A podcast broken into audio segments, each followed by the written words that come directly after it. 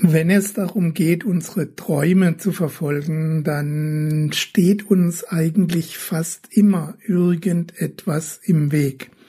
Irgendetwas ist immer gerade nicht passend und äh, wir haben gute Gründe dafür, jetzt in diesem Moment nicht zu starten. Und genau um dieses Phänomen der guten Gründe geht es in diesem Beitrag und natürlich darum, wie man es umgehen kann. Bis gleich. Herzlich willkommen auf dem Planeten Freiheit, deinem Ort für profitable Selbstverwirklichung, mit Beiträgen von und mit Gerd Ziegler.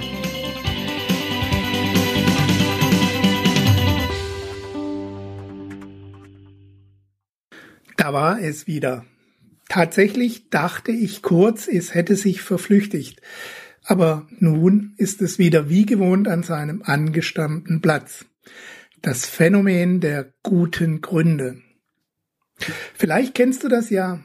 Wenn man Menschen Lösungswege für ihr Problem aufzeigt, erzeugt man damit vielerlei Reaktionen, die sich in zwei generelle Parteien zusammenfassen lassen. Fangen wir mit der wesentlich kleineren Gruppe an. Diese Menschen bedanken sich für die Ideen, beziehen diese in ihre Entscheidungsfindung mit ein und handeln dann entsprechend. Ende der Geschichte. Basta. Die zweite Gruppe von Menschen hat immer gute Gründe, warum der jeweilige Lösungsansatz gerade bei ihnen nicht passt und sie diesen Weg auf keinen Fall gehen können. Sie brauchen eine andere Lösung.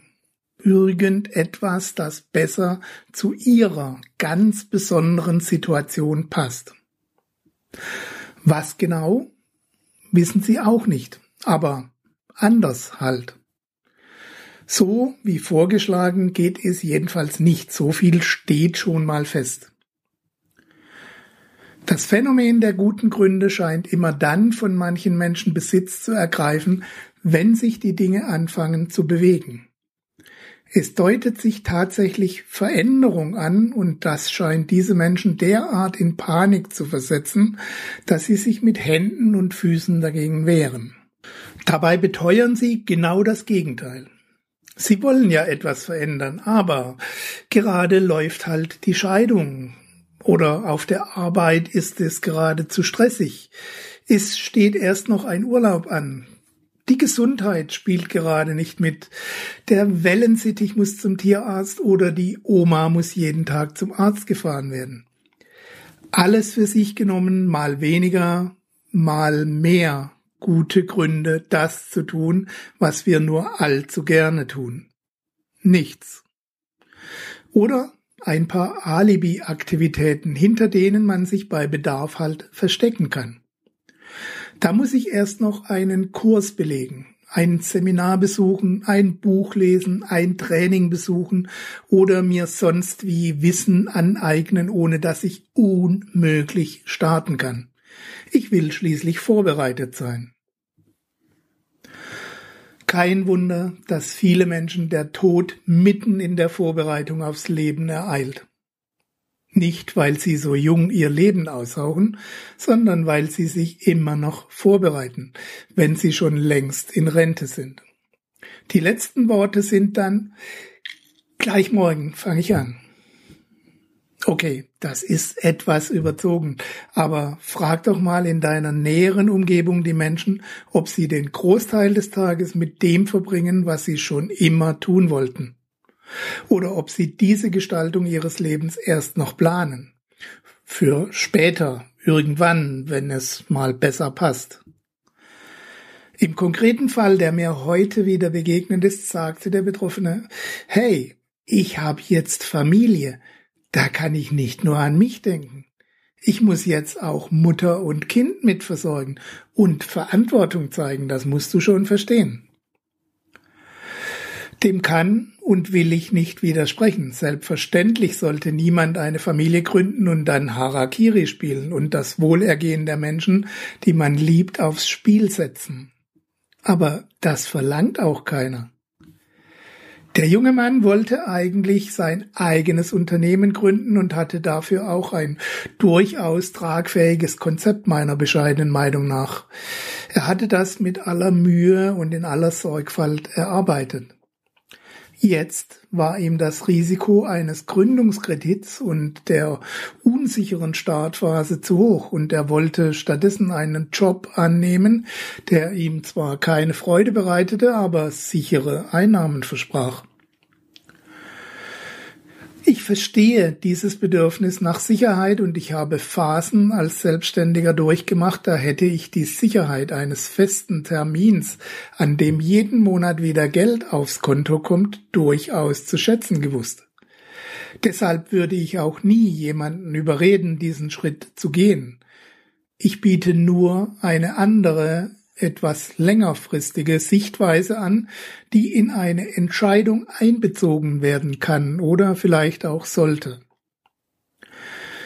Wenn mein Freund nach reiflicher Überlegung zu der Überzeugung kommt, dass er auf Dauer so glücklicher wird, als wenn er seinen Traum verfolgt, dann sollte er das tun, was er für richtig hält. Wenn er sich aber, so wie ich vermutete, nur aus Angst vor dem Scheitern wegduckte und Lösungen pauschal als Risiko betrachtete, dann würde er es mit Sicherheit irgendwann bereuen. Und fast immer leidet dann auch die Familie darunter, weil er ihr dann unbewusst die Schuld daran gibt. Er hätte ja anders gehandelt, wenn nicht. Punkt, Punkt, Punkt. Es gibt immer Möglichkeiten für denjenigen, der wirklich will. Er müsste zum Beispiel nur die Grundbedingungen ändern.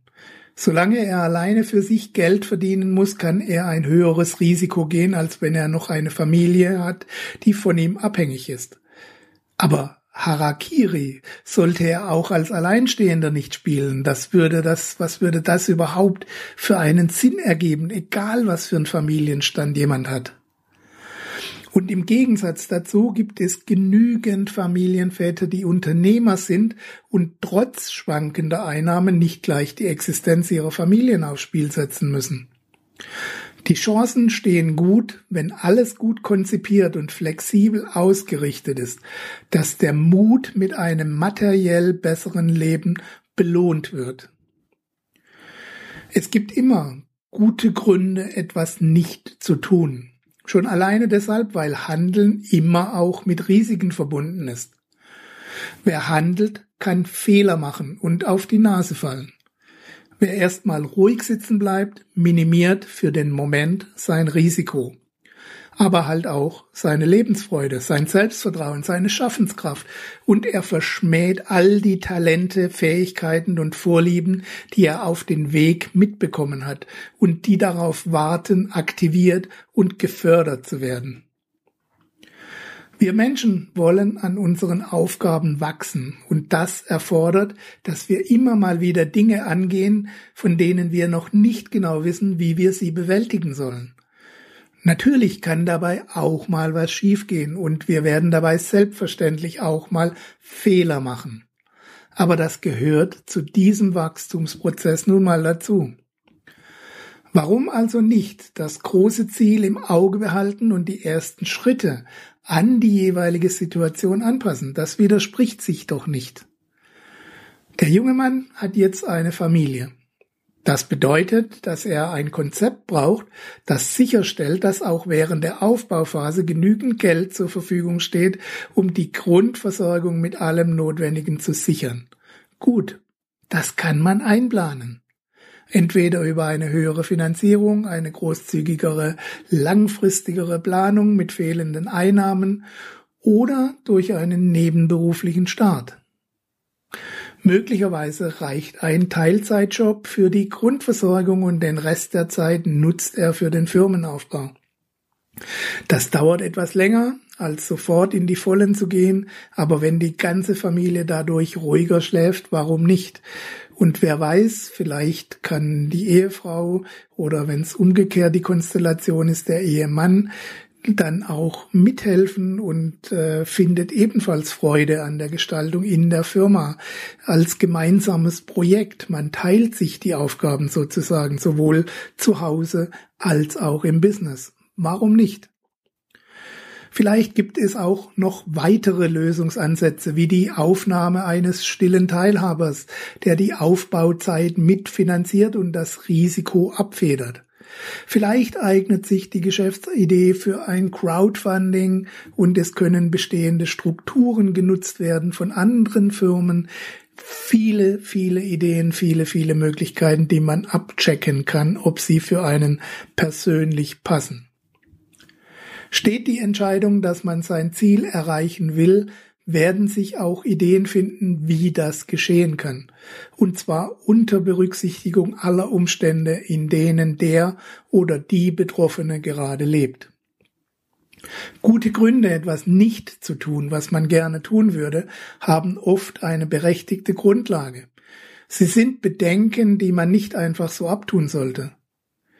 Aber man darf sich diesen Gründen auch nicht ergeben. Stattdessen solltest du sie als das behandeln, was sie sind.